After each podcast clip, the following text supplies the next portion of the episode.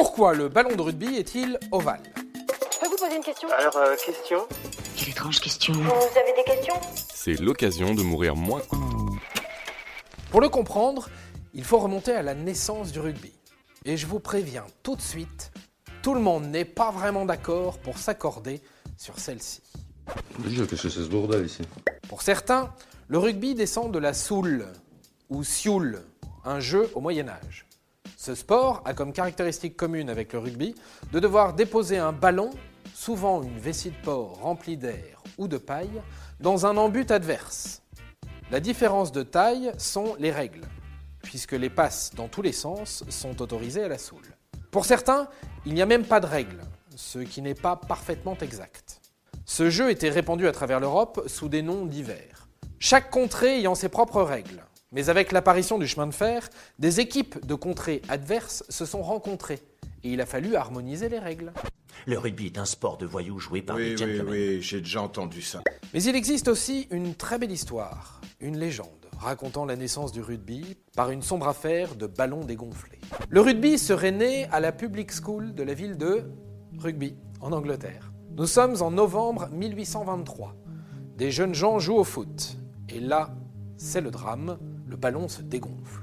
Un des élèves, William Webb Ellis, élève de 14 ans du collège, décide de ramasser le ballon à la main. La raison est très simple, le ballon étant dégonflé, le jeune Webb Ellis décide de jouer autrement qu'avec le pied.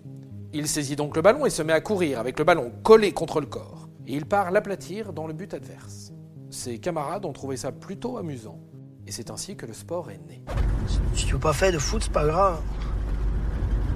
Faut rugby. D'ailleurs, si le nom de cet élève, William Webelis, vous dit quelque chose, c'est tout à fait normal, puisqu'il s'agit du petit nom du trophée de la Coupe du Monde de rugby. Tout simplement. Ouais, d'accord. hein. Plus précisément Ok, mais d'où vient le ballon ovale alors? Oui, car initialement le rugby était joué avec un ballon rond. Les premiers ballons ovales sont apparus en 1835 et il s'est imposé un peu partout à partir de 1850. Certains ont préféré la forme ovoïde pour des raisons pratiques. Ainsi, le ballon est plus facile à attraper, plus facile à garder près du corps lorsque l'on court, plus facile à faire élever dans les airs pour transformer les essais. C'est d'ailleurs le cordonnier de la ville de Rugby, un certain William Gilbert, qui l'aurait confectionné. À l'époque, le cordonnier, dont l'échoppe jouxtait le collège où a été créé le rugby, achetait des vessies de porc, l'entourait de quatre morceaux de cuir. Oh merde Gilbert Arrête D'ailleurs, pour les fans de rugby, ce nom, William Gilbert, rappelle quelque chose.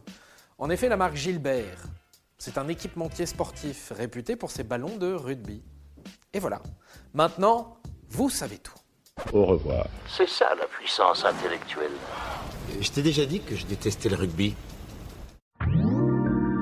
Si tu as aimé ce podcast, c'est le moment de t'abonner, de laisser une note ou un gentil commentaire. Et si tu as fait tout ça, eh bien merci, car ça nous aide beaucoup.